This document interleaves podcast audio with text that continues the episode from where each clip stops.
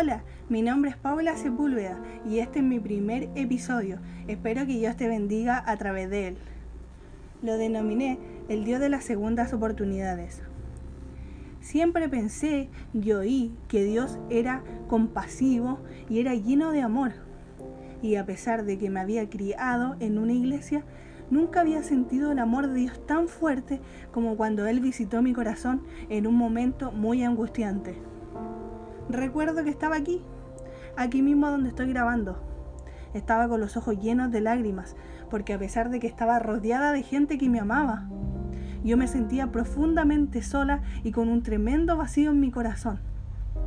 Y Dios, en esa etapa de mi vida, hacía un profundo silencio. Lo que yo no sabía era que Dios era súper fiel, demasiado fiel, más de lo que yo me imaginaba. Y lo que yo había pensado aquí, me lo iba a responder en un par de días por medio de una persona que él iba a usar, diciéndome tal cual, Paula, ¿por qué te sientes tan sola si yo estaba contigo cuando llorabas? Y asimismo Dios te dice hoy a ti, ¿por qué te sientes solo si Él está contigo?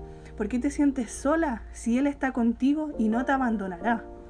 Lo que más me sorprendió es que nadie sabía de esta situación, pues yo solo lloré en mi habitación sin pronunciar ni una palabra. Mi vida estaba totalmente vacía. Me sentía muy dañada, pero Dios me dio una segunda oportunidad para comenzar de nuevo. Y así como Dios lo hizo conmigo, hoy habla tu corazón y te está esperando con los brazos abiertos. Y por este podcast te quiere decir que Él está contigo en todo momento. Recuerdo un hombre de la palabra llamado Pedro, quien negó a Jesús. Él le decía, Jesús, si es necesario ir a la muerte contigo, yo voy a ir. Pero Jesús ya conocía su corazón y sabía que más tarde él iba a blasfemar en contra de él y lo iba a negar. Pero Jesús lo perdonó y ya Pedro no vuelve a ser el mismo, sino que ahora estaba lleno del Espíritu Santo y hasta su sombra sanaba enfermos, como cambian las cosas cuando Dios aparece a nuestro encuentro. Como seres humanos cometemos muchos errores, tomamos malas decisiones, tenemos malas actitudes, a veces somos hasta poco piadosos con nuestro prójimo y con esas actitudes igual negamos a Dios. Pienso que la justicia de Dios es muy diferente a la de nosotros. La justicia humana corresponde dar a cada quien lo que se merece, mientras que la de Dios consiste en dar a cada quien lo que necesita. Si tú estás enfermo, Él se presenta como el doctor. Si tú te sientes solo, Él se presenta como un amigo. Y así de múltiples formas en nuestra vida. Si Jesús pudo darle una segunda oportunidad a Pedro, ¿por qué no te la puede dar a ti?